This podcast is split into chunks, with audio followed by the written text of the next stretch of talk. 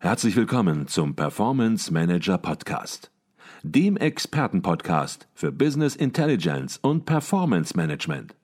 Inspirationen, Know-how und Impulse für Controller und CFOs, die noch erfolgreicher sein wollen. Ihr heutiger Gastgeber Peter Blum.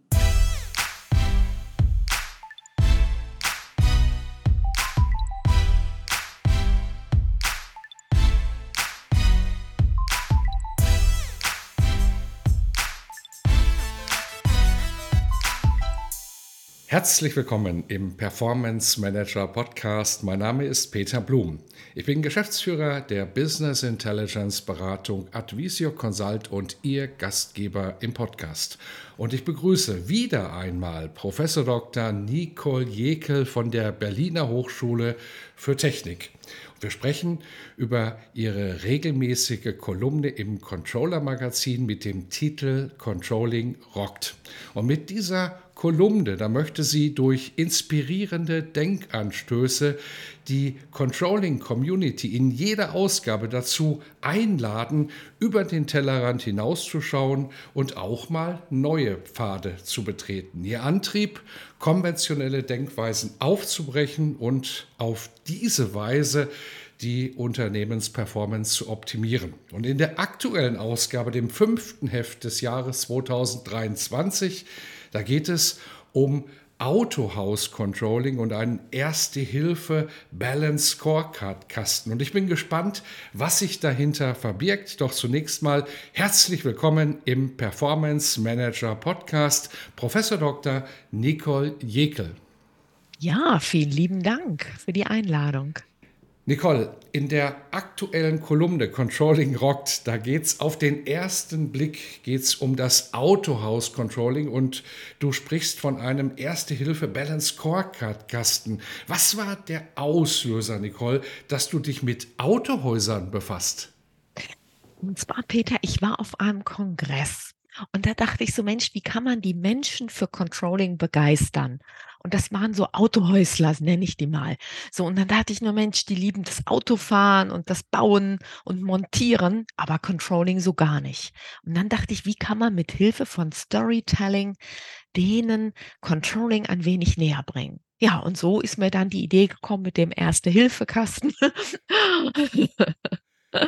Ja, so setzte sich die Geschichte dann fort. Ne? Und das Bild hat natürlich noch einen weiteren Vorteil. Viele, die meisten von uns, die fahren Auto und können natürlich mit den Bildern dann entsprechend auch etwas anfangen. Und deswegen habe ich auch gesagt, äh, auf den ersten Blick geht es ums Autohaus, auf den zweiten geht es natürlich tiefer. Du nutzt das Autohaus als Metapher, um eben sehr bildhaft die Parallelen zwischen Controlling und Autofahren auch aufzuzeigen. Vielleicht kannst du mal kurz erläutern, was diese beiden Themen verbindet. Ja, also das ist ja auch nichts Neues. Das haben einige Kolleginnen und Kollegen vor mir ja auch schon mal gemacht. Aber was ich gut finde, ist, wenn man im Auto sitzt und man sieht dann nochmal so traditionell so ein, ein, ähm, eine Ölstandsmessung beispielsweise, nehmen wir mal nochmal so was Nostalgisches, dann, dann schaut man da ja hin irgendwie. So, und, und wenn das jetzt nicht blinkt, hupt, ne, leuchtet, dann ähm, ist das so ein passiver Blick. Aber sollte das blinken, hupen, sonst was, dann schauen wir dahin. Und letztendlich finde ich, ist doch Controlling genauso. Also, dass wir in einem Cockpit unsere Finanzkennzahlen haben und wenn alles schick und schön ist, schauen wir raus. Aber wenn da was blinkt, müssen wir genauer hinschauen. Also, ich finde, da ist die Verbindung schon, schon wirklich einmalig gut. Mhm. Und du bringst ein weiteres Bild und sagst, Mensch, wenn wir Auto fahren, da schauen wir ja auch nicht nur in den Rückspiegel. Der Rückspiegel, der ist gut, na klar, der ist auch wichtig, aber oft sollte man nach vorne schauen, wenn nicht sogar viel, viel häufiger. Wie ist hier die Verbindung? Ja, das ist auch so. Das haben auch wieder schon viele so gesagt mit dem Rückspiegel und rechts und links und nach vorne rausschauen. Ähm, das, so ist ja auch Controlling. Die Vergangenheitsdaten, die Ist-Daten und die Zukunftsdaten. Und dann haben wir ja heute alle unser Navigationssystem, ne? dass wir ja immer sagen, wann sind wir da? Und wir versuchen ja unser Navigationssystem irgendwie alle immer zu schlagen, schneller da zu sein, als es uns das berechnet hat und wie ärgern wir uns, wenn wir ein bisschen später dann da sind. Also das kombiniert ist in meinen Augen auch immer Controlling. Also ich finde die Metapher schön, aber auch in echt für so ein Autohaus finde ich das zudem auch sehr schön. Also ein, ein gelungener Vergleich, finde ich. Ja. Mhm. Und ein weiterer gelungener Vergleich, ein schönes Bild, das du machst. Du vergleichst das Controlling in Autohäusern, aber ich glaube auch generell mit einem Formel-1-Lenkrad. Vielleicht kannst du hier nochmal konkret aufzeigen, was dahinter steckt. Also eigentlich haben viele von uns ein Formel-1-Lenkrad, aber nutzen es nicht, wie bei Excel ja auch. Also jeder hat diese super Excel-Version, aber was nutzte da? Vielleicht zwei bis drei Prozent, so nenne ich das immer. Und so ist es auch im Controlling. Wir haben doch die ganzen Daten da und ähm, von unserem Formel-1-Lenkrad nutzen wir vielleicht auch nur zwei bis drei Prozent der Daten. Also man kann viel mehr machen mit den vielen wunderbaren Daten, die analysieren und sich vielleicht auch neue Geschäftsmodelle überlegen, in die Zukunft gerichtet oder auch aus der Vergangenheit die Daten ziehen und gucken, Mensch, welche Kunden Kunden sind super profitabel, welche sind die Stammkunden. Ah, man kann, man kann so viel machen damit. Ja, also das Formel 1 Lenkrad richtig nutzen. Mhm.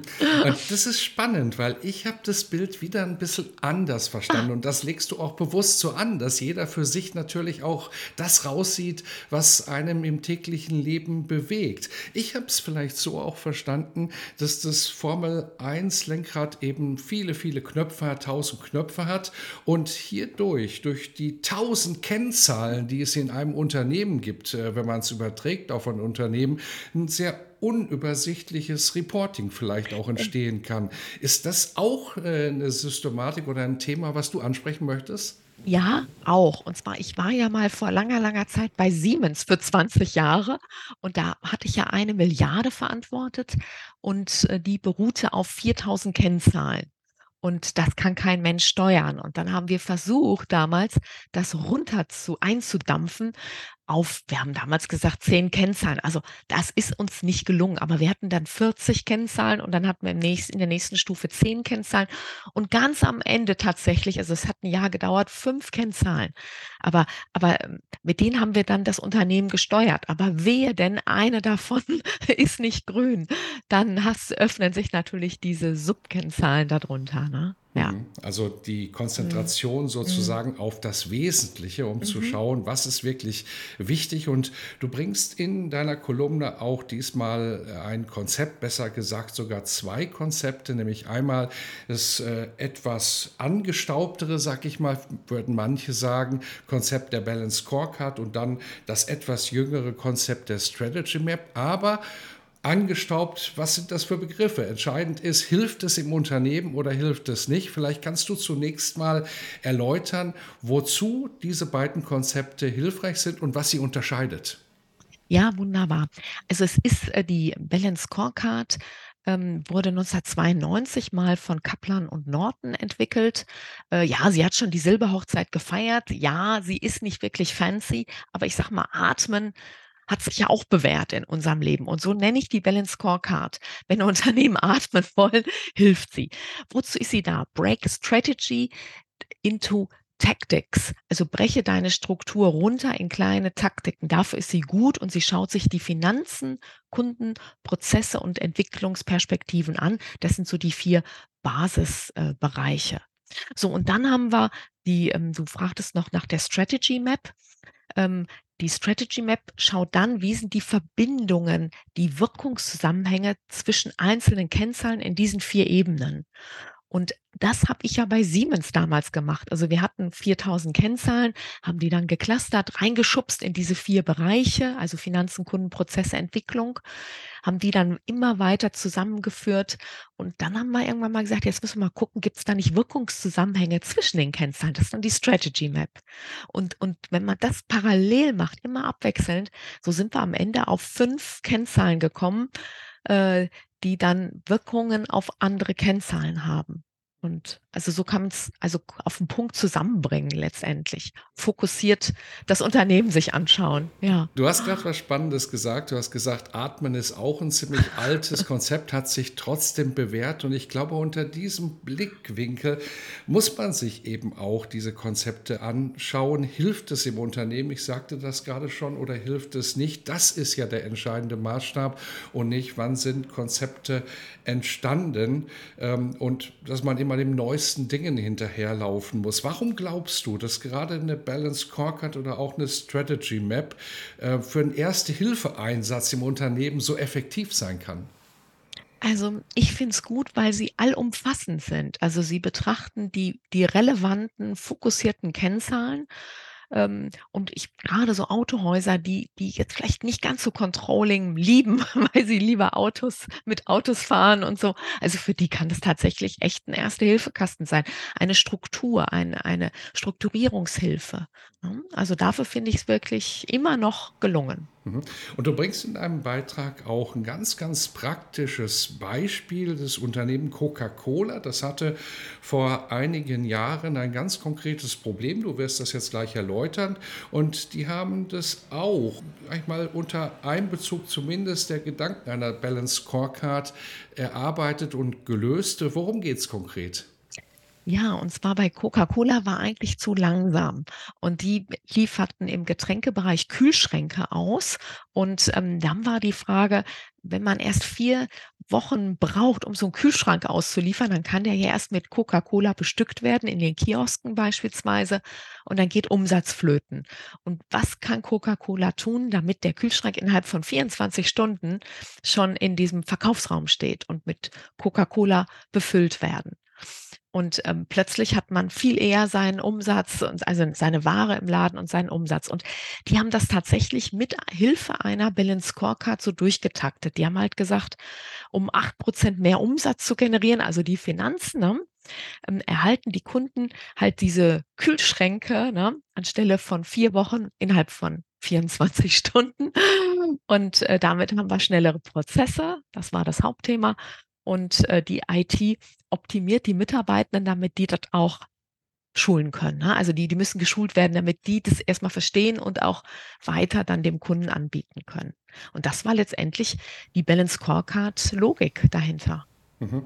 Jetzt hast du eben aus deiner eigenen Berufserfahrung berichtet bei Siemens Nixdorf. Dort habt ihr eine Balance Scorecard eingeführt, eine Strategy Map und habt die Zusammenhänge deutlich gemacht.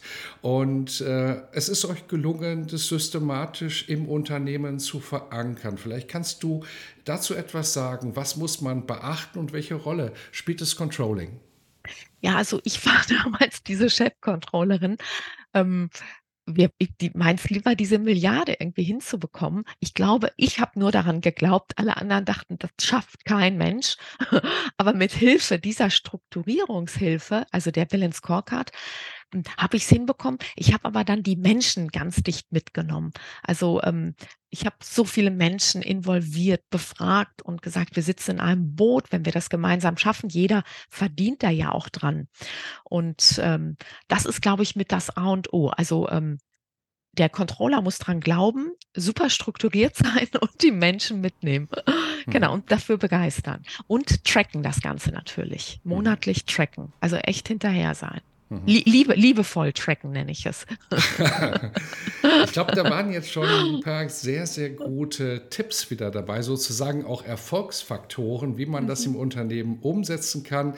Ich glaube, äh, wenn wir da tiefer einsteigen, dann würden wir nicht einen kurzen Podcast machen, sondern einen langen Podcast. Das Thema wird es hergeben, aber deine Kolumne soll kurz und knackig sein und so soll auch der Podcast sein. Und von daher würde ich lieber noch mal einen kurzen Blick auf die nächste Ausgabe werfen, auf das Heft 6, denn ich habe gehört, wir bleiben im Autohaus weiterhin. Kannst du dazu etwas sagen? Ja, da brechen wir quasi die Kennzahlen runter und ähm, schauen mal, wie wir so zum Beispiel Liquidität betiteln können. Zum Beispiel, wann ist mein Tank leer? Also ich meine, es ist noch nostalgisch mit einem, ähm, ich sag mal, mit einem herkömmlichen Auto, aber man kann das ja auch mit einem, mit einem E-Stromer auch vergleichen. Ne? Wann ist der Tank leer? Und Rentabilität ist, fahre ich oder parke ich? Also da habe ich mir so ganz lustige, ähm, ja, ähm, Begrifflichkeiten überlegt, wie man das noch näher unterbrechen kann. Ja, mhm. ich bin auch gespannt. Da wollen wir noch nicht zu viel verraten, aber ich glaube, es geht da ganz tief rein, wirklich in einzelne Kennzahlen, wenn ich das gerade richtig mhm. verstanden habe, und wie man sie dann entsprechend bildlich auch darstellen kann mit Metaphern, damit sie eben für viele, die auch nicht betriebswirtschaftlich ausgebildet sind, verständlich werden. Doch dazu beim nächsten Mal. Diesmal haben wir über die fünfte Ausgabe der Kolumne Controlling Rock, dem Controller Magazin, gesprochen. Herzlichen Dank, Nicole, für deinen Beitrag. Ja, immer wieder gern.